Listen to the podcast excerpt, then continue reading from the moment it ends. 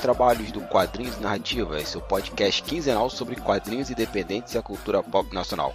Aqui é o Milton Cabona, bem-vindo ao episódio número 49, Robins, com Lalunha Machado. E a gente, depois de um tempão desaparecido, né, com Covid, com mudanças de casa, estamos aqui de novo com o nosso querido Quadrinhos e Narrativas. E agora vamos ver se não tem nenhum problema no meio do caminho, né? Já basta aí a pandemia e o governo brasileiro. Então aqui na casa agora está tudo organizado. Como vocês puderam ver, estamos aí com um feed novo, né? Agora estamos nesse novo projeto que é o Turno Livre, que é uma união de vários podcasts, né? Temos o Mr. Play, que é o podcast do Lucas, o Papo Canela, que é sobre futebol, do Felipe Canela, e o Cerveja Barata do Sebes. Então é isso aí, dá uma conferida nos podcasts da casa, ouçam, confiram, passem para frente, tudo mais. Então o dia também nosso podcast mudou, agora vão ser as quartas-feiras, intercalado com os outros podcasts. E de vez em quando vai ser alguma coisa extra aí que a gente está pensando em algumas coisas. E esse episódio é o 49. Ele, bom, era para ser um episódio que ia sair na campanha o podcast é dela, mas teve a pandemia, teve todas as alterações que aconteceram nas nossas vidas. Acabou que não entrou na campanha. E ironicamente era para ter sido ano passado lançado esse podcast, junto com a campanha do Batman, né, que era o aniversário de 85 anos mas acabou coincidindo com minha mudança aqui para Dublin e não deu para lançar. Então resolvi pegar esse material, dar uma editada nele, cortar algumas referências de algumas coisas do ano passado, que não faziam mais sentido serem lançadas agora, e colocar aqui. Então estou conversando com a Laluinha Machado, minha amiga, a gente está falando sobre Robin, né? A gente falou especificamente da época do, da segunda temporada, se eu não me engano, da série Titãs, que acho que está no Netflix agora. E a gente entendeu um pouquinho mais sobre os outros Robins, o que a gente acha de cada personagem, então foi um papo bem legal. E Antes de começar aqui o episódio, né, vamos lá para os recadinhos da semana. A primeira coisa que vocês viram essa música aí, que é uma música do meu time do Flamengo, é só que o link dela vai estar tá aqui, né, que é do, é do DJ Cabide, o campeão voltou, versão funk ao vivo. Então tá o link aqui pro YouTube, quem quiser lá conferir, dar uma moral pro cara, eu agradeço muito. É, eu tô agora, durante os domingos, nessa pandemia, para ser um pouco mais criativo, eu tô dando dicas de roteiro e de quadrinhos lá no meu Instagram. O link vai estar tá aqui na postagem também. E no Instagram da Capa Comics. Então sai aos domingos, assim, por volta de duas da tarde. Eu tô linkando lá para vocês. E as segundas-feiras sai no YouTube também. Link aqui na postagem, é no perfil da Capa Comics. E também tem meu blog, né, que eu estou falando sobre dicas de software livre, de desenho, postando algumas coisas lá para manter a mente sã durante esse processo de pandemia, de isolamento social que estamos vivendo. E se você não está vivendo, deveria viver, que economia salva e vidas não. E algumas coisas que eu andei ouvindo durante esse processo, não fazendo podcast, né, mas eu ouvi outras coisas.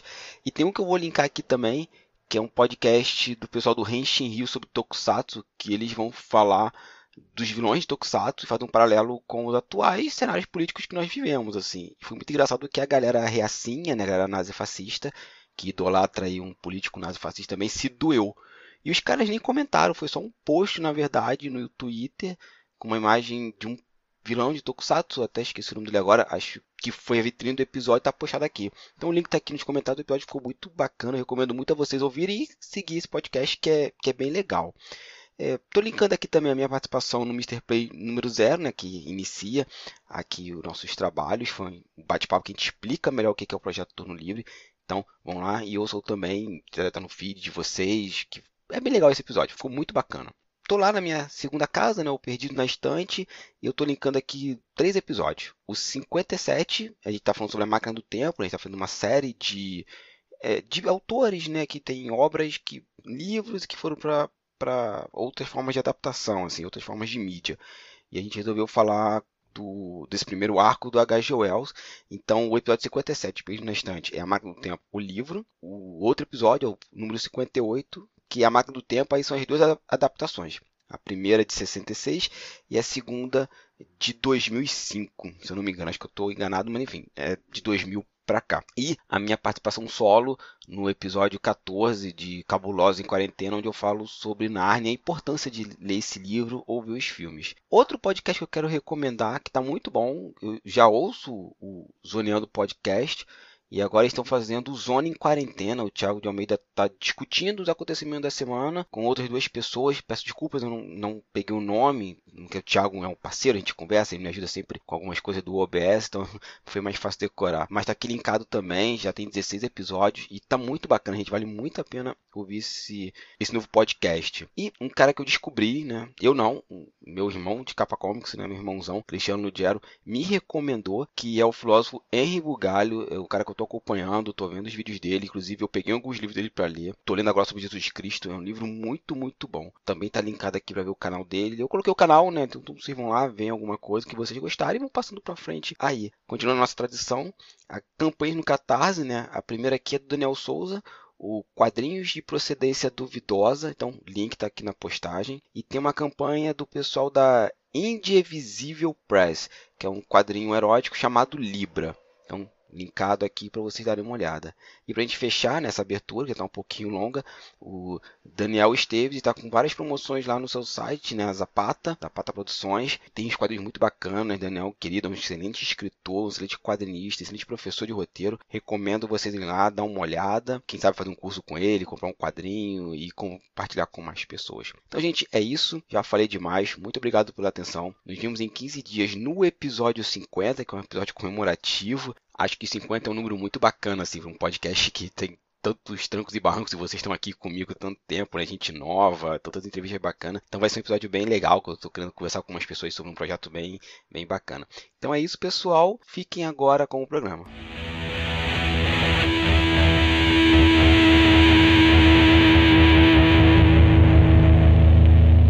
Começando mais um quadro de narrativas, um programa que a gente achou bem interessante falar sobre a relação do de Grayson, né, o Asa Noturna, mas a sua relação com o seu mentor, né, o senhor Bruce Wayne barra Batman. E a gente continua aqui com a Lalunha. Ah, eu que agradeço mais uma vez o convite, é sempre um prazer enorme fazer esse podcast. Pode Pocadão das Trevas Master de Neo Batman. que bom. Bom, a gente está nessa comemoração né, do, do aniversário do Homem Morcego e uma das figuras principais é, são os assistentes a gente pode usar essa palavra, o Robin, e que dependendo da cronologia que você estiver falando, são 4 a 6, assim. É, nesse episódio a gente vai focar nos quatro da linha principal, vamos falar um pouquinho da série também. Essa pauta foi baseada no texto da Lalunha, lá no Minas Nerds. Lalunha, né, você analisa a relação do Dick Grayson com o Batman, né? No, é, quer falar um pouco sobre isso, né? É porque assim, é, a série, a primeira temporada saiu pela plataforma de, de streaming da DC, né? Primeiro, depois foi pra Netflix. E, tipo, me chamou muita atenção as perturbações que aquele Dick Grayson barra Robin tem na série, né? De como Bruce o Batman é citado quase a todo momento em relação a todas as dúvidas e dilemas que ele tem na vida dele, né? Mas nem o Batman nem o Bruce aparece, né? É sempre alguma coisa assim meio, meio nebulosa e tal. A gente sabe que é questão de contrato, essas coisas, né? Direitos autorais. Mas eu entendi que ficou muito bem montado em relação a isso, né? E aí me chamou a atenção porque é um ponto de vista do Robin, né? A gente vê algumas coisas nos quadrinhos, principalmente depois que ele se tornou o Asa Noturna, que ele joga umas verdades na cara do Bruce, né? Mas eu acho que essa nova representação trouxe algumas características que me chamaram a atenção, foram um tanto meio que peculiares e me levaram a uma análise mais filosófica dessa relação. Sim, o texto, é, eu gostei muito do texto, até aprendi uma palavra nova que acho que a gente vai começar por ela, né? uma palavra e um conceito. Você começa o texto explicando um pouco sobre a questão deontológica que a série mostra entre o Robin e o Batman. Vamos começar então falando o que, que é a deont... o que, que é deontológico, o que, que é deontologia, se é que existe essa palavra? Então, é, o termo deontologia, né, ele tem a base no grego, que deon significa dever, ou simplesmente é, ética de ação, regras, obrigações, entendeu? Só que o conceito ele se aplicou é, posteriormente com Kant, entre o século XVIII e XIX, que ele traz algumas é, referências que aplicam, que aplicam algumas configurações de regras ou e leis, né? E o que vem a ser isso, né? Ele coloca a deontologia como valores absolutos. São regras que todo mundo tem que seguir e são inquestionáveis, né? E ele também aponta que as pessoas também não devem ser usadas como meios, como aparatos diante dessas regras. Entendeu? Tanto tem a citação dele no texto que ele fala que os seres humanos devem ser tratados como um fim em si mesmo e nunca como um meio, né? E as regras devem ser respeitadas por todo mundo e executadas também, né? Vamos fazer uma brincadeira aqui para a gente trabalhar com um exemplo. É, quando você fala que as regras precisam ser respeitadas por todas, a Constituição brasileira fala que não podemos matar as pessoas. É isso que está falando? É, nesse ponto sim, que é uma regra universal. Uhum. Entendeu? Então ela se configura universalmente. Então todos têm que respeitar essa regra certo? Certo. Não, não importa, tipo assim, você não pode matar, mas também tem vários artigos que diz que, tipo, você também não pode deixar a pessoa morrer. Isso aí também implica em homicídio doloso, culposo, tem várias diferenças. Então se aplica. Então, nisso, em algumas coisas no Batman, fica alguma coisa meio duvidosa, né? Aí ele já não é tão deontológico assim, né? Sim, como nós citamos no, no primeiro episódio dessa série, né? Quando o Batman deixa o Ra's al Ghul morrer no Batman Begins. Exatamente, exatamente. exemplo disso. Em qual livro Kant vai falar sobre a deontologia? Você lembra? Cara, que digo assim, eu fiz um levantamento de toda a, de toda a filosofia deontológica, né? Uhum. O que mais fala disso é, é realmente Manuel Kant. Agora eu não lembro exatamente em que livro ele fala, mas ele fala em alguns. Ah, tá. É, é permeia toda a obra dele, né? Permeia, porque, tipo assim, quando você faz todo o embasamento da moral kantiana, você tem que realmente ter algumas referências além de uma obra dele. É a mesma coisa quando você fala de Nietzsche, da moral nietzschiana. Vai ter lá a genealogia da moral, certo? Que é uma coisa mais direta em relação a isso. Mas ele não deixa de citar certos tipos de conceito da moralidade na visão dele em outras obras. Vai citar até no, no caso Wagner, que é o que menos tem de, entre aspas, de filosofia, assim, ele também fala sobre moralidade. Por quê? Ele teve uma treta com Wagner. Uhum. Então, pra moral o que Wagner fez com ele, né? Eu não tenho como precisar, assim, o que, qual obra realmente que Kant se aprofunda em relação a isso. Até porque eu acho que eu não lembro mesmo, né, qual obra principal, assim, mas ela perpassa por todos os escritos dele, pelo menos a maioria. Ah, tranquilo. O pessoal que está em casa, dá uma procurada na, aí na bibliografia do Kant, que, que vale muito a pena ler esse filósofo. E voltando à nossa pauta, você falou assim que o Kant, né, a gente citar mais uma vez, as pessoas não devem ser utilizadas para um fim, né? Elas são pessoas. Não tem que ter essa relação de utilizadas como um meio. Ah, perdão, isso. Um fim em si pode, agora como um meio para isso não. Perdão, me embananei aqui com a, com a frase. É, mas voltando aos nossos personagens, Acredita que o Bruce Wayne transformou Dick Grayson em um soldado? Será que ele pegou aquele jovem para transformar ele numa arma na sua guerra? Depois que ele cria a relação paternal? Porque dependendo de quem está contando a história, tem muito isso. Teve aquela saga do Frank Miller, que não foi concluída, né? O Batman All-Star, grandes astros aqui no Brasil, com o Jim Lee. Muito ruim. Nossa, é, é pavoroso. Se bem que parece que ela faz é uma, meio que uma piada, o mesmo senso de humor que permeia o Cavaleiro das Trevas 2. Tipo assim, ah, vamos fazer qualquer bosta e botar qualquer artista popstar que vai vender. Me parece isso, assim, meu Cavaleiro das Trevas 2 tem isso, né? Ah, eu vou fazer qualquer porcaria. Apesar de hoje eu achar ela ter uns pontos interessantes, mas me parece isso, ah, o que eu escrevi o pessoal vai gostar porque eu sou Frank Miller, Cavaleiro das Trevas 2. Não à toa saiu 3. É, que eu não li ainda, não sei nem se é bom ou se é ruim. Mas depende de quem conta a história, e parece que a série dá a entender isso, né? A Titãs, o Bruce pega o Dick Grayson para transformar num soldado da sua guerra particular e depois ele adota o, o senso paternal. Eu queria ver tua opinião sobre isso. Então, se a gente for pegar assim desde o início, desde quando o Robin apareceu lá em 1940, na Detetive Comics 38, a ideia, é, vamos dizer, da indústria naquele momento era realmente colocar um, um personagem colorido para fazer um contraponto em relação às histórias do Batman, diminuir um pouco a tensão violenta que tinha nas histórias, né? Porque até então teve histórias que ele tipo, usava arma, que ele falava assim, é, tem uns que não dá para salvar, né? Aí realmente a indústria criou esse tipo de, vamos dizer, asterisco para dar um contraponto aí. E ele foi idealizado pelo Bill Finger, né, que é o roteirista do Batman e foi um dos co-criadores também. O Bob Kane talvez deu umas ideias, eu falo talvez porque hoje a gente sabe o quanto ele era trambiqueiro, né? Não tem tanta certeza se ele fez as coisas ou não. E o Jerry Robinson. Quando eu falo isso em palestra, algumas pessoas perguntam se o nome do Robin era por causa do Jerry Robinson.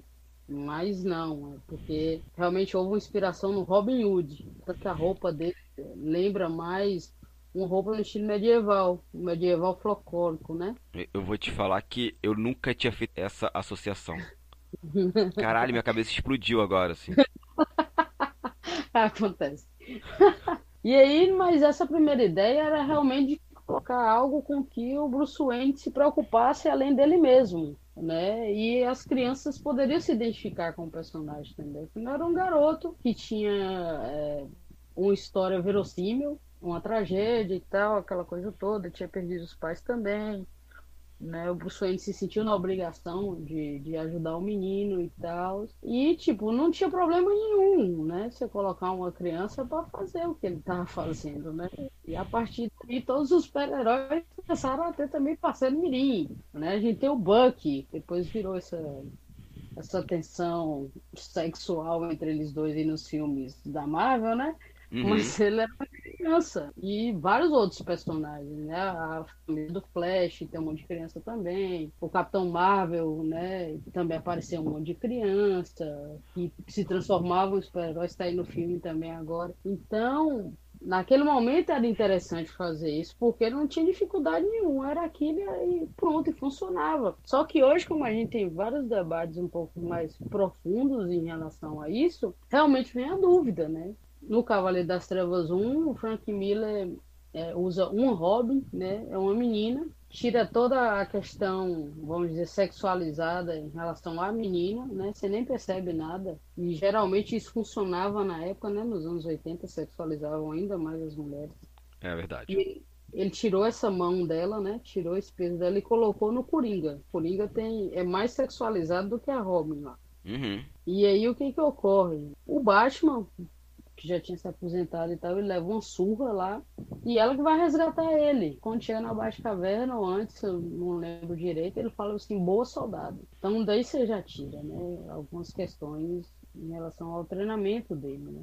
O Robin, quando ele larga o, manto, né, o Dick Grayson, para se tornar o Asa Noturno, ele larga porque ele começou a se questionar se ele estava realmente no caminho certo, o que estava acontecendo, até em relação aos novos titãs, ele começou a ter uma visão mais ampla das condições dele, como estava acontecendo, né, de como o Wayne tinha criado ele, que parece que realmente que foi uma, uma questão compulsória, não parece que ele fez porque ele quis, Parece que ele fez com uma espécie de obrigação moral que ele transformou o seu bem entender, entendeu? Por que, que eu digo isso? Porque se não fosse isso, não teria tido tantos Robins e continua tendo. Ah, com certeza. Sempre acha um substituto, cara. É, impressionante. É, a gente até brinca, né, que assim, sai um Robin e o Bruce vai no primeiro orfanato que vê e pega um garoto é. e treina, né? É, que... Então é, é, meio complicado argumentar em defesa do Bruce em relação a isso em algumas situações. Eu, eu, quando a série Titãs ainda tava na, no lançamento, né? O pessoal falava churume pra caramba. E que é muito engraçado, né? Que essa geração acha que Titãs começou com aquela série Titantas. E do Cartoon Network. Do Cartoon Network, é. Quando eu vi aquele clima sombrio, estelar, o Dick de terno, eu falei, putz, isso é muito muito chupado dos anos 70. Quando Titãs uhum. era um gibis muito hardcore. E o Dick ali, nos anos 70, né? Ele se afasta do, do Batman, se não me engano, ele vai pra faculdade. Acho que ainda é líder dos Titãs. E a série trabalhou muito isso, né? Esse separar dele por questões de querer ter uma identidade própria. É, que vai desembocar tempos depois o Grayson criando a, a, uma nova alcunha que seria o Asa Noturna, né?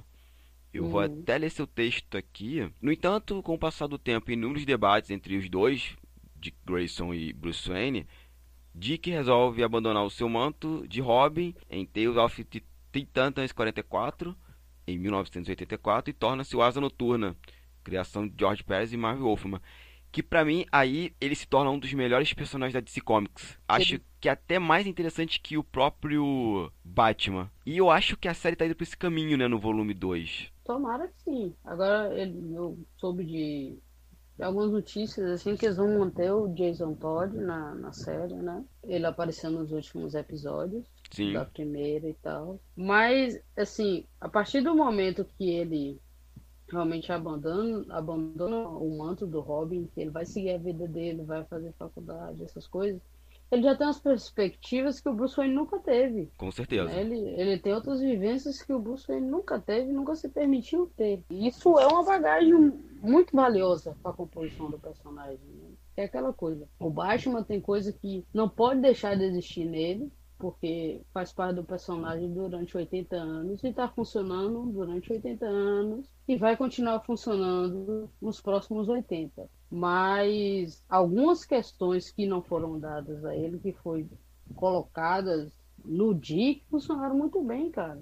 Até em relação da, do par amoroso dele com a Estelar. Funciona também para ele. Coisa que não funcionaria de jeito nenhum com o Bruce Wayne. Sim. E eu acho legal o background do Dick, né? Ele era um cara de circo, ou seja, que gostava de aparecer. Já tinha uma certa uhum. fama, né? Os, os Graysons voadores. Uhum. Depois ele, como você falou, ele vai pra faculdade. Ele tem uma personalidade que sempre teve aquela brincadeira, né? Ou uma verdade. É o, não é o Bruce que se veste de Batman.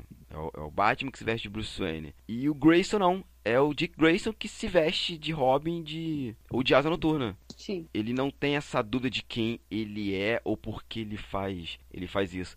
Tanto que eu gosto muito do, do, do Asa Noturna. Confesso que eu fiquei muito empolgado quando ele se transforma no Batman, né? Pela segunda vez nos quadrinhos. E o Dick é tão legal que, pô, não sei se você chegou a ler, mas tem aquela fase que ele vai ser no 952, que ele vai ser agente secreto do órgão que ele faz parte. Mas o quadrinho era o Grayson. Era só o último nome dele. E nosso gibi funcionava muito bem. Tipo assim, eu tenho uma percepção do Dick, ele é um personagem que ele consegue se encaixar em algumas coisas. A ideia dele também funciona tão bem quanto a do Batman. Uhum. Ele funciona bem no, na animação da Cartoon. E ele também funcionou numa série muito mais densa, mais sombria, para adulto. Você vê os questionamentos pessoais dele, você vê os questionamentos existenciais dele. O problema, eu acho, que ele foi mal representado nos filmes. Que é aquele Chris O'Donnell nos filmes do Schumacher, pelo amor de Deus. O que que não foi mal representado naquele filme? Naqueles filmes, né? Eu concordo, é mais um ponto, né? Porque, tipo assim, é, não é o Dick, meu. Principalmente no Batman Eternamente, no, no Batman e Robin a gente não precisa nem falar. É, é chutar cachorro morto entrou numa caixa d'água e foi ladeira abaixo. E aí, tipo, no Batman Eternamente, que é o Batman com, com o Val Kilmer, meu, ele não é o Dick, ele é o Jason, ele é o Jason Todd. Porque ele é insuportável, cara. Ele é chato, ele é mimado, ele quer fazer as coisas, ele, né? ele rouba o Batmóvel, para na frente de prostitutas em Gotham e fala: Eu sou o Batman. Isso é coisa que o Jason faria. Sim, sim. Jason não existia naquela época mais. Não, não, não. Então, tipo, cara, você fica. Eu, eu, eu fiquei assim, ok, tá bom, as pessoas não entendem o que é o Dick Grayson, né? A ideia de, de origem dele no filme é fiel ao quadrinho lá dos anos 40, entendeu? A questão da família morrer lá no circo e tudo mais. Mas também é só isso, porque depois não tem condição. O, o que... Não tem condição. Até hoje eu gosto da escolha do Val Kilmer como Batman, por que pareça. Eu não tenho nenhum problema com ele, mas o que me incomodava era o fato deles terem uma idade muito aproximada. Eu acho que os atores, assim, regulavam três anos de diferença só. Também tem isso, né? É, porque por mais que a gente questione hoje em dia, filosoficamente falando, a escolha do Bruce Wayne, a gente não pode esquecer a diferença da idade, né? O, o Bruce uhum. aparenta ter pelo menos, pelo menos uns 15 anos de diferença. Exatamente. Exatamente. Já é um cara formado, meu. Um cara que para o Batmóvel na frente de prostitutas, né? Daí você já tira, né, a situação. Esse Dick Grayson não tem problema nenhum dos pontos que a gente está elencando aqui, né? Uhum. Esse aí tá ok. É, é o Jason Todd, né? Como você bem, bem falou. É o Jason Todd. E o, o legal do, do, do quadrinho do, do Grayson, né? Eu sempre acompanhei muito ele, que ele teve fases como Agente Secreto, a gente falou antes. Antes de 952 ele foi o Batman, ele foi o Batman duas vezes, uma pouco depois da queda do morcego, quando o Bruce recupera o manto do Rio Paul Valley, depois se torna o Batman. Aí ali foi um Batman meio reticente, né? Ai, será que eu sou o Batman? Não sou. E depois o Morrison vai transformar ele no Batman novamente. Eu vou falar que eu, eu, eu gosto mais dele como Batman do que o Bruce Wayne. Eu também eu gosto. Nossa, é. De vez em quando eu pego pra ler assim, eu falo, gente, isso aqui funcionava. E quando o Batman voltou, que as séries se separaram, né? O Bruce vai para aquela série, acho que é Batman Corporação, Corporação Batman, uma coisa assim. Formou o Batman numa marca. É maluquices do Morrison. Mas o gibi do, do, do Batman e Robin continuou funcionando muito bem. Pra gente não parece que teve nada, assim. O, o personagem continuou muito bem. Obrigado. Antes disso ele foi policial, pouco depois da de Grayson, né? Pouco depois da saga, ou é, acho que antes, não me lembro, mas foi naquele meiuca ali, que foi a Terremoto e depois Terra de Ninguém. Sim. Então, assim, é um personagem que funciona muito bem, assim, como. Pô, vou falar uma coisa meio estranha agora vindo de um personagem fictício, né? Mas ele funciona muito bem como pessoa, né? Que novamente, a gente tá sempre vendo. Sim, sim, realmente há uma, uma construção mais aprofundada da personalidade dele, cara. Não é só o trauma. É. Entendeu? Que é o que caracteriza o Bruce. Não é só isso, entendeu? Ele realmente tem outras questões, como todo mundo tem, né? A gente pode avançar um pouquinho e falar que ele virou um adulto de verdade? Diferente do Bruce? Sim. O, o Tom King explora muito isso, né? No arco Eu Sou Suicida, ele fala, eu, o Bruce Wayne fala, eu sou uma criança de 9 anos de idade querendo morrer. Por isso que eu faço a coisa pirotécnica, uma roupa esperafatória para virar um alvo, porque eu, eu sou um suicida, eu quero morrer. Eu não tenho a coragem, então eu espero que alguém venha e me execute. Fora que, tipo assim, é, a ideia do Alfred qualifica isso aí. Porque o Alfred é uma representação que nunca sai do fator cuidar do patrão Wayne. Entendeu? Ele tem isso a vida inteira, cara. Já o, Dick, ele, ele conseguiu ter a autonomia dele. Na série a gente vê que ele não tem tanta autonomia emocional e psicológica, mas ele tá se esforçando para lidar com isso. Talvez porque na série o Robin ainda é o Batman. Assim como foi nos quadrinhos. Uhum. Que ele, ele vira o Asa Noturna. Eu me lembro que eu tenho essa, essa informatinho ainda. Mas quando ele vira Asa Noturna é naquela saga O Contrato de Judas. E ele já não atuava como Robin, nem como líder dos titãs, nem nada. O Exterminador vai atrás de todo mundo. E os titãs são capturados. Ele se vê, cara, eu tenho que salvar meus amigos. Mas não pode ser o Robin. Eu não sou mais o Robin. Eu tenho que sair da sombra do morcego. Aí ele vai se transformar no asa noturna.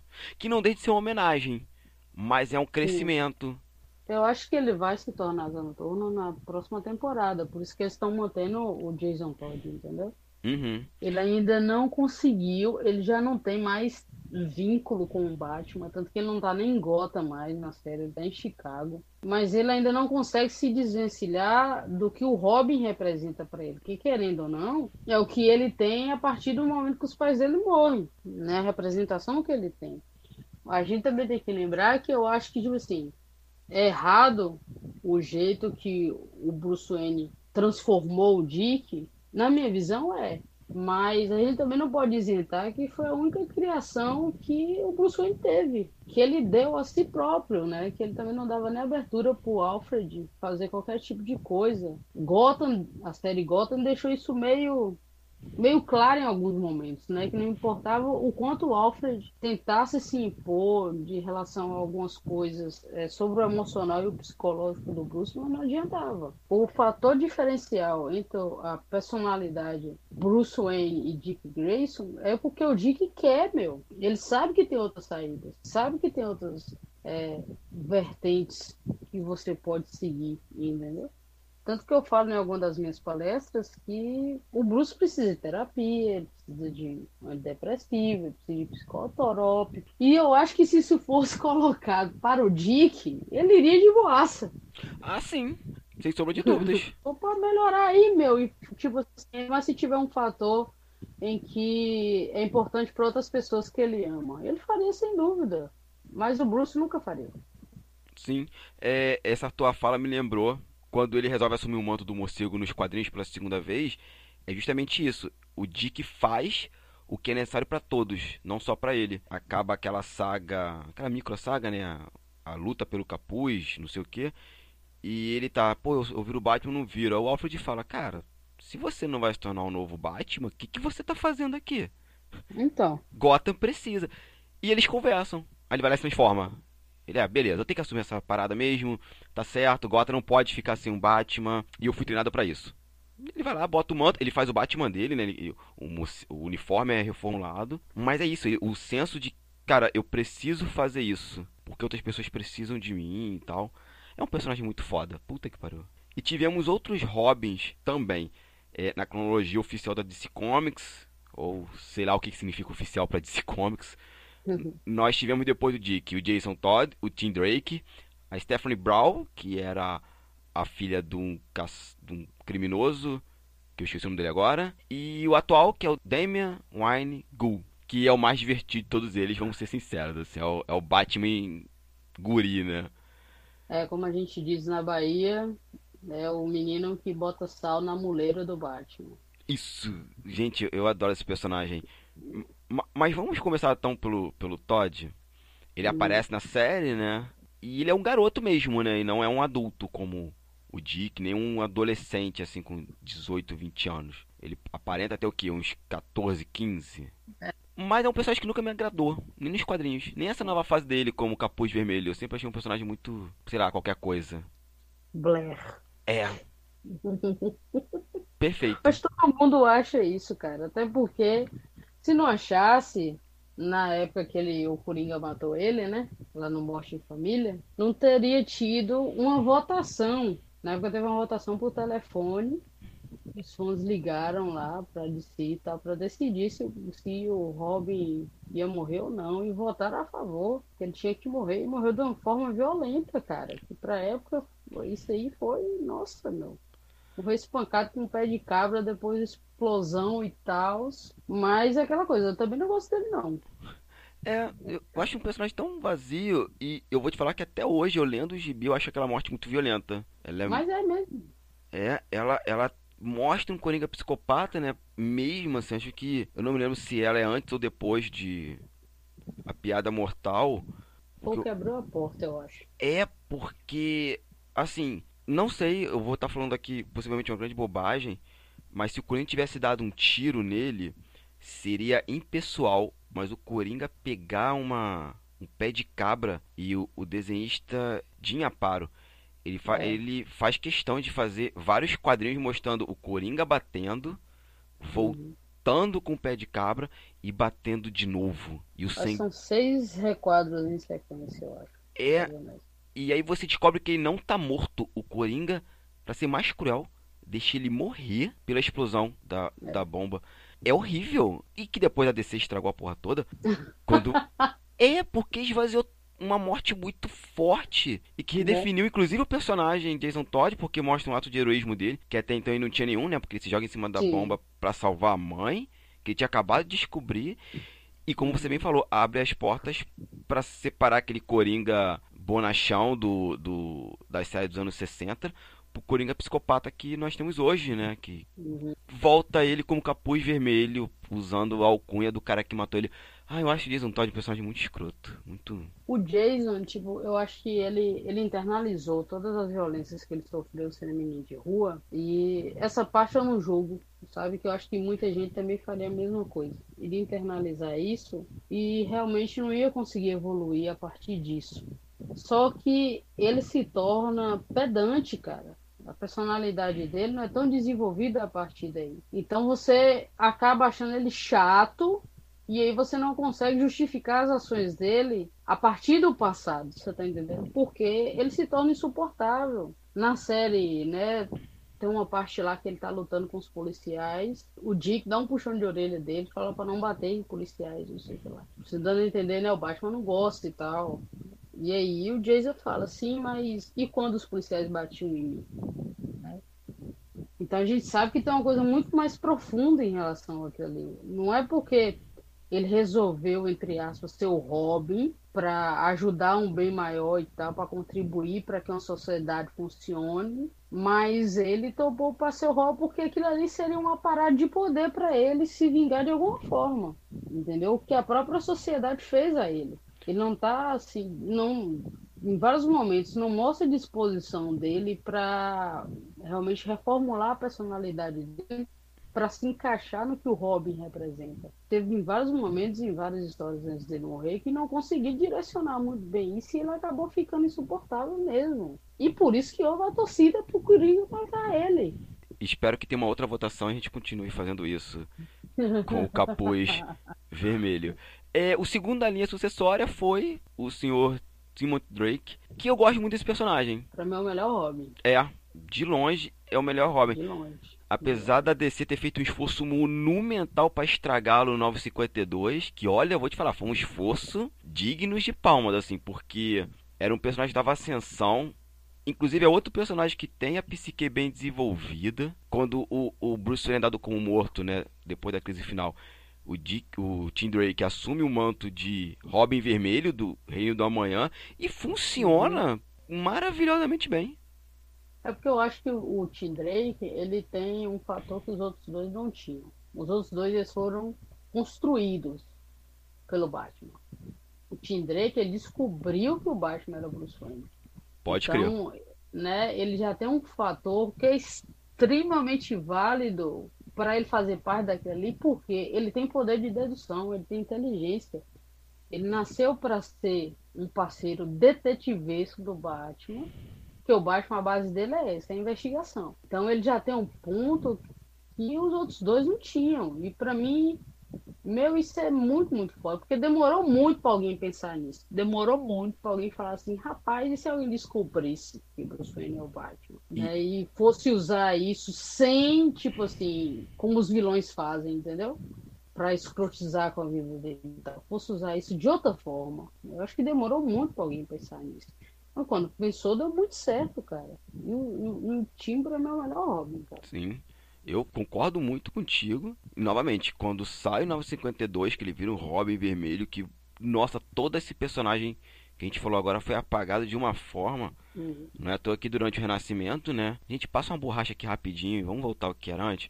Ele volta a ser o parceiro, ele assume, ele continua sendo Robin vermelho, mas vê que o traje já retorna aos anos 90, ele volta aquela coisa detetivesca. E... Acho que eles quiseram pegar alguma espécie de embalo, assim, por causa do Cavaleiro das Trevas ressurge. Né? Tem aquele personagem lá, o, o, Drake, né? que é uma clara referência ao Tim Drake. Né? Tanto que no final, aquela coisa ridícula de falar que o nome dele é Robin. Ali, para mim, foi desnecessário. Muito, muito. Mas é justamente isso. Ele, ele também descobre uhum. Então vai na mesma linha de raciocínio, né? E ele tem outras, outras vivências, né? Uma outra vida, uma outra profissão, entendeu? Ele sabe o que é para ele, ele tem os aspectos morais ele já formados. E eu acho que isso é um fator fundamental, cara. Até para dar, vamos dizer assim, uma, um, uma outra face ao universo mais íntimo ali do Batman, né? Que no, no caso, assim, né, na minha visão, é justamente Batman, Robin e o Alfred. Na maioria das vezes, o Alfred ele procura manter o Bruce na linha, só solta assim, umas frases de efeito, umas ironias de vez em quando, e é isso. Aí você fica se esperando. Então, será que o Batman vai refletir nisso ou o Quá? Na maioria das vezes é o Quá mesmo. Só que eu acho que o Tim Drake, ele, ele consegue fazer isso mais efetivamente, sabe? Porque ele é inteligente. Ele uhum. não só joga as frases de efeito, ele tem as ações, ele mostra, ele prova. Eu acho que isso tirava o Batman muito sério, cara. Né? Mas depois ele falava assim, não, tá certo mesmo, garotinho. Sim, mesmo que não falasse para ele, que é o que vai desembocar uma briga entre eles dois. Uhum. Ele sai do lado do Batman e a gente tem em cena a senhorita Stephanie Brown. Que eu confesso que eu li muito pouco sobre ela, assim, não sei se ela foi uma parceira longeva do, do Batman. Mas assim, a Carrie, né, do Cavaleiro das Trevas não faz parte da cronologia oficial da DC. Novamente, a gente tem que se questionar uma o que pena. Que... Sim, mas novamente questionando o que, que significa a cronologia oficial para DC Comics. Mas a Stephanie Brown vai assumir o manto do Robin por, por um curto período de tempo ali, pré-crise infinita ali. Mas você conseguiu ler alguma coisa dela? Eu li pouco, li foi uma luta dela contra o, o Superboy, uns quadrinhos ou outros e só. Mas parece muito pouco é, a relação deles dois, porque justamente isso, que o melhor Robin tinha abandonado o Batman. Então, tipo assim, já viu um histórico. O primeiro abandonou, o segundo morreu, o terceiro tá abandonando também. Continua Robin, mas não tá mais do lado do Batman. Entendeu? Então, a figura dela ali, ao meu ver, realmente só foi um aspecto para ir para uma, uma, história maior, que é o, o, as crises lá, né? Mas também não aprofundaram em nada, né? E colocaram uma mulher lá que também não aprofundaram em nada em relação a ela, né? Também não sei como é que é a personalidade dela, se ela tem trauma, se ela não sei o que. Não sei, realmente não tem informações diretas sobre ela. É que foi estranho, porque eu me lembro que ela apareceu no quadrinho do. Que isso é outra coisa que a gente não falou, né? Mas o Tim Drake foi o primeiro dos Hobbits a ter um gibi solo, se eu não me engano. Eu acho que o, o Dick Grayson ele tinha umas histórias que passavam dentro dos gibis dos Titãs, isso no, nos Estados Unidos. Historinhas curtas de oito páginas, acho que ele não chegou a ter uma série solo, uhum. é, ou era parceria com algum outro herói. Mas o Tim Drake ele tem um quadrinho chamado Robin, que vai surgir ali nos anos 90 durante a queda do morcego. E a Stephanie Brown aparece com uma personagem chamada Salteadora. E, gente, eu tô tentando uhum. lembrar o nome do pai dela. O mestre das pistas. Lembrei. Ele é um uhum. meio... meio inspirado no Charada tal. E era legal porque o trauma dela, assim, já que meu pai é um, um vilão, um pretenso vilão do Batman, e abandonou a mim e minha mãe, eu como uma adolescente rebelde, eu vou caminhar o contrário do meu pai. Eu vou ser uma super heroína que auxilia o Batman, mesmo o Batman não querendo. Mas meio que pra sacanear o pai, depois que ela veio tomando gosto pela coisa. Mas eu, hum, do nada ela vira. Do nada não, né? Mas ela vira Robin de uma maneira muito esquisita pra mim. Birra. Do Sr. Wayne, né? Uma birra dela, né? Tipo assim. Ah, meu pai é isso, isso e isso, vou fazer o contrário. Então, se o pai dela fosse um herói, ela seria uma vilã. Tá aí. E talvez birra com Robin, porque ela e o Tim Drake namoraram antes. Ah, verdade, ainda tem essa também. Mas é que tá, né, meu? Os caras não conseguem escrever uma história que envolva uma mulher decentemente, né? Sempre tem que ter um, um, no caso dela, dois machos, que é o que implica nas decisões dela, né? Ela querendo a aprovação do pai e do Tim Drake. Sim, sim. Né? Então é isso, então é isso. Não é à toa que quando o gibi dela passa pra mão de uma equipe feminina, fica muito melhor. No 952. Exatamente. Que pena que foi cancelada, assim. Ou, não, não, foi cancelado. No Renascimento, o gibi dela é cancelado. E por último, o atual hobby, que é o Sr. Damian Wayne Gu. Como é que você falou a expressão que vocês usam na, na Bahia? O demônio. É o menino que bota sal na muleira do Batman. Gente, isso é espetacular. Porque o Damian é o Batman pequeno, ele é detetivesco, ele é lutador, só que nenhum senso de altruísmo seria. É, ele não tem uma motivação moral. Porque ele não foi criado para isso. É, ele tá aprendendo, né? Isso é interessante. Ele tá aprendendo a ser um herói, mas não no sentido que a gente tá acostumado a ver do, do Homem-Aranha, do próprio Batman. Eu acho que ele tá aprendendo a ser Damian. Eu não sei se tem hora que ele tá aprendendo ou não, cara. Porque, mano, tem hora que ele dá umas cagadas também, que só Deus, viu? Sim. É... E tá, tipo, o... há uns anos atrás, se não me engano, dois anos atrás, não tenho certeza. Saiu uns boatos aí que disse que ele não era filho do Batman. Ah, essa saga vai chegar no Brasil agora. Ele é filho do Exterminador com Exterminador. Talia al Ghul. E eu não quis nem saber o final, pra não ficar puto. Eu falei, rapaz, até faz sentido isso. É o que eu falo pras pessoas, fazer sentido faz. Se vai ficar bom, não vai, porque eu adoro a relação dele com, com o Bruce. Que o Bruce se vê obrigado a ter tudo aquilo que a gente tava conversando antes, né? Assim, de uma relação é, paternal, essa relação paternal do Batman foi construída há pouco tempo, né? A gente olha agora pro, pro Dick Grayson e ele, essas coisas, mas eu me lembro que até ali a, a saga A Queda do Morcego era um Batman muito solitário. O, o Asa Noturna quase não tinha interação com as histórias, o, o Robin existia, mas era um personagem mais orbitante do que um personagem atuante nas histórias. Como você falou, ele não se aproximava, perdão, ele não permitia, né, que o Alfred se aproximasse dele depois da queda do morcego, é, a DC resolve construir esse Batman paisão, né? Aí você vai ter o, o Asa Noturna se aproximando mais ainda do, do, do, Batman, o Tim Drake, você vai ter uma nova Batgirl. O Damian me parece que é isso. Você fala, cara, você agora tem que aprender a ser pai. Você aprendeu a ser um grande lutador, um, um excelente detetive, o cara preparado. mas você tá preparado para se aturar? Porque o Demi é isso, o Demi é ele no nível épico. Eu acho que, tipo assim, tem uma diferença bem clara nas histórias que, tipo assim, na minha concepção, quando eu tô lendo as coisas que o Damian faz com ele e as respostas que o Batman dá em relação às atitudes. Até naquela animação da Liga da Justiça versus Jovens Titãs, que a Ravena é a pocadona das trevas master lá na animação. O Damian faz uma cagada numa missão lá da Liga e o castigo, entre aspas, é mandar ele a Torre dos Titãs, para ele aprender a ser um adolescente que tem poderes, né? Poderes entre aspas, né? Que tem treinamento e tal. E eu fico assim, cara, é isso que tu faz, Batman, filhinho da putinha? Teu filho faz um, uma bosta, faz uma cagada na missão, e você, em vez de tipo assim, não, a gente tem que ter certas coisas aqui, bora sentar, bora tentar resolver entre a gente, porque você é meu filho, não, vou despachar você lá pra casa do caralho, e as pessoas lá que se fodam para resolver isso em você.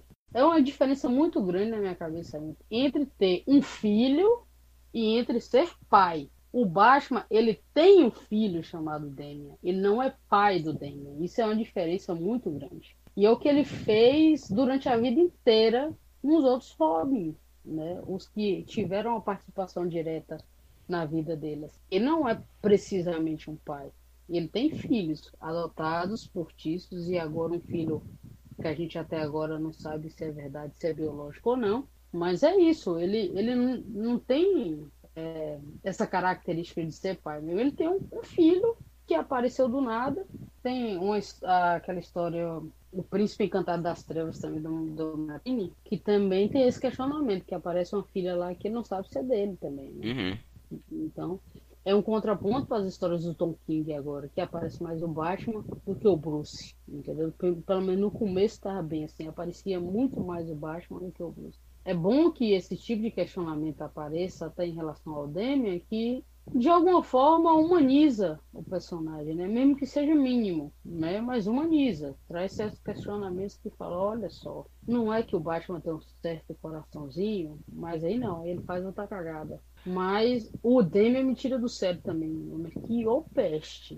Meu Deus do céu, que menino queixo duro da porra, viu? Eu vou falar que eu me apaixonei por ele de primeira, na fase do Morrison. Porque ele é. Gente, ele é o Batman sem nenhum senso de moral, assim. Ele, ah, eu sou muito foda, vou matar todo mundo e é. estamos aí. E eu acho que assim, ele só, ele só voltou porque ele cativou muita gente. É, porque ele morreu, né? É, ele morre. Você fala assim, cara, você não pode matar esse cara que a gente precisa rir. que ele, é, ele, é engra... ele não é engraçado como personagem, mas as situações que ele provoca, a arrogância dele. Porque assim, o Batman é aquele cara controlador, fodão e tal.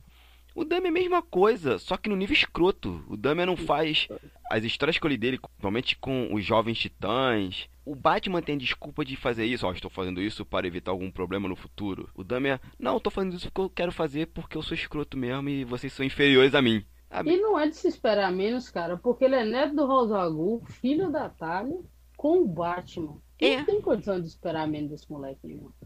Sim, é, é isso, mas mostra que o Bruce pensa muito isso. Eu lembro de uma saga da Liga da Justiça chamada Torre de Babel. Teve até uma animação que era um plano como derrotar toda a Liga da Justiça. E o Ra's al Ghul pega esses planos, né? A Talia Al Ghul, no caso, pega os planos e derrota a Liga. E o Superman fala, cara, o problema não é você ter planos, é você não ter comunicado a gente. Você não quis estar preparado. Você quer estar preparado e assim, gente, eu tenho um arquivo aqui que derrota com o caminho de vocês.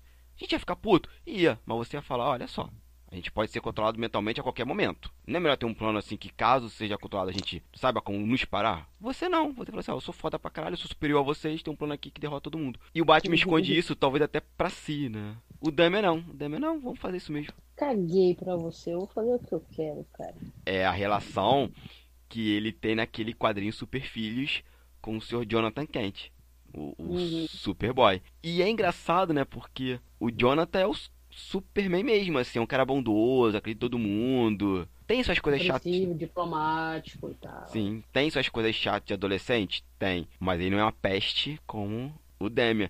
E o Demian usa muito o Jonathan, né? É muito engraçado as primeiras edições. Que é sempre ele botando o Jonathan pra se fuder pra contar uma parada que ele precisa. Ah, você é minha distração. Gente, isso é muito Bruce. Isso é muito Batman. E pra gente encerrar aqui, né, esse desse episódio, né? E você chega à conclusão aqui, né? Você fecha seu artigo. Eu vou ler esse texto pra gente encerrar que é assim. A série consegue externar muito bem, a série Titãs, essas demandas emocionais sobre essa relação Bruce-Dick. E tais aspectos tornam-se ainda mais claros no último episódio, que foi devidamente denominado Dick Grayson. Contudo, com o mínimo de conhecimento sobre a filosofia kantiana e sobre a história dos dois personagens, chega-se à conclusão de quem age realmente de maneira deontológica no mundo dos quadrinhos é o Superman. O Superman, ele realmente ele tenta manter a moralidade dele de forma universal. O que é certo é certo, o que é errado é errado e cabe para todo mundo, né? Ele só dá um, tem horas são as escorregadas emocionais quando a, a Lois está em jogo. Né? Mas na maioria das histórias, na maioria dos conceitos dele, é justamente de forma universal. O Capitão América também tenta agir assim. Uhum. Então, na minha concepção de algumas coisas, até de aspectos filosóficos, é que é, o Batman se encaixa numa filosofia mais nietzschiana, que é aquela questão da moralidade ao sob ao prazer. O que quer dizer com isso? É, eu tenho aspectos morais, tenho respeito, certas coisas universais que fazem parte da minha sociedade, respeito. Até quando isso não me prejudicar de alguma forma. Né? Que se ele também, se não fizesse isso, ele não seria o Batman. Exatamente. Né? Se a gente pegar o básico, só um exemplo assim, um básico. Quantas leis de trânsito o Batman já, já desobedeceu? Nossa!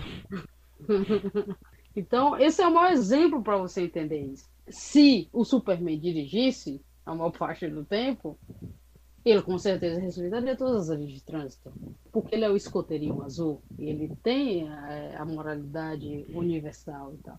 O Batman não, ele é realmente mais Nietzscheano em relação a isso, né? No último episódio da série, mostra os desejos do Di, inconscientes, assim, e muitos do consciente, do, da vida que ele queria ter. Sabe? É uma vida normal, uma vida com família, né? Pagando conta, com filho, preocupação com a esposa, com a casa, se divertindo com os filhos, né? Coisas que durante a série dá a entender que ele não conseguiria ter por conta do psicológico dele. Né? Ele não consegue se permitir até então isso. Entendeu? Mas é um desejo internalizado que ele realmente queria ter. Só que ele não consegue se desvencilhar de muitas coisas ainda devido à criação que ele teve. E isso é ressaltado em vários flashes da infância dele. Durante a série. Que aí você vai captando, né? Então, é, o Batman ele tem uma ação deontológica? Tem, tem. Qual é a ação deontológica dele? É realmente resgatar um órfão das ruas, dar o básico para ele, que é moradia, alimentação, educação, vestimenta, tudo isso ele faz para o Dick. Ele faz uma ação deontológica, tá? uma, uma ação é, na filosofia kantiana é universal. Se você vê alguém, um órfão passando dificuldade na rua, você tem que ajudar. Não importa de que forma você tem que ajudar. Porém, ele usa o Dick como meio, né? E aí já quebra a filosofia kantiana. kantiana. Ele usa realmente como meio para o menino dar auxílio para ele, né? Se torna basicamente uma arma ele não escreveu isso, né? Mas me lembrou Maquiavel, né? Os fins justificam os meios, né? Uma coisa leva a outra. Exatamente.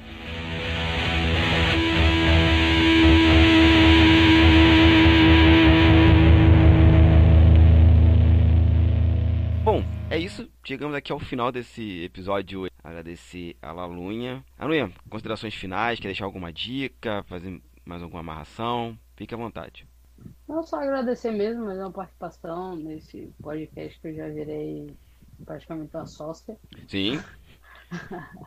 né? Adoro muito gravar com o Milton. Um, é um colega extraordinário, né? Um, um associado da Aspas também.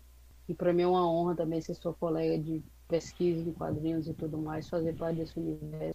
E é um amigo também muito foda, daqueles que se importam né? Então só tenho que agradecer mesmo e tal pela, pelo convite, né? Por, pela valorização do que eu faço em relação à pesquisa com o Batman. E falar aí para seguir né, no Instagram, tá lá Aluna G Machado, no Facebook tá aluna.machado, né? Minas Nets também, que tá lá meus textos, agora eu só tô conseguindo fazer um a cada 15 dias, que eu tô com muita coisa para fazer, livro para escrever, livro para organizar, né? Tá lá no cartaz alguns projetos, e dentre eles tem o Mulheres e Quadrinhos, estou eu e a Dani Marino organizando, que é uma obra que contém mais de 100 mulheres, né, para falar sobre quadrinhos, entre elas roteiristas, letristas, quadrinistas, ilustradoras, pesquisadoras, editoras, mulheres que estão envolvidas diretamente e indiretamente com os quadrinhos. E agora a biografia do Bill Finger também pela Script aí está em pré-venda na Amazon, o prefácio lá. Daqui uns meses vai ter mais uns projetos aí na frente aí. E é isso, pessoal. Muito obrigado. E faço minhas suas palavras, é sempre uma honra gravar contigo. Você é uma amiga muito querida. Eu fiquei vermelho quando você estava falando. que fofinho. Mas é isso. E com essa risada gostosa, pessoal, a gente acaba esse projeto piloto. Abraço, pessoal, e até a próxima.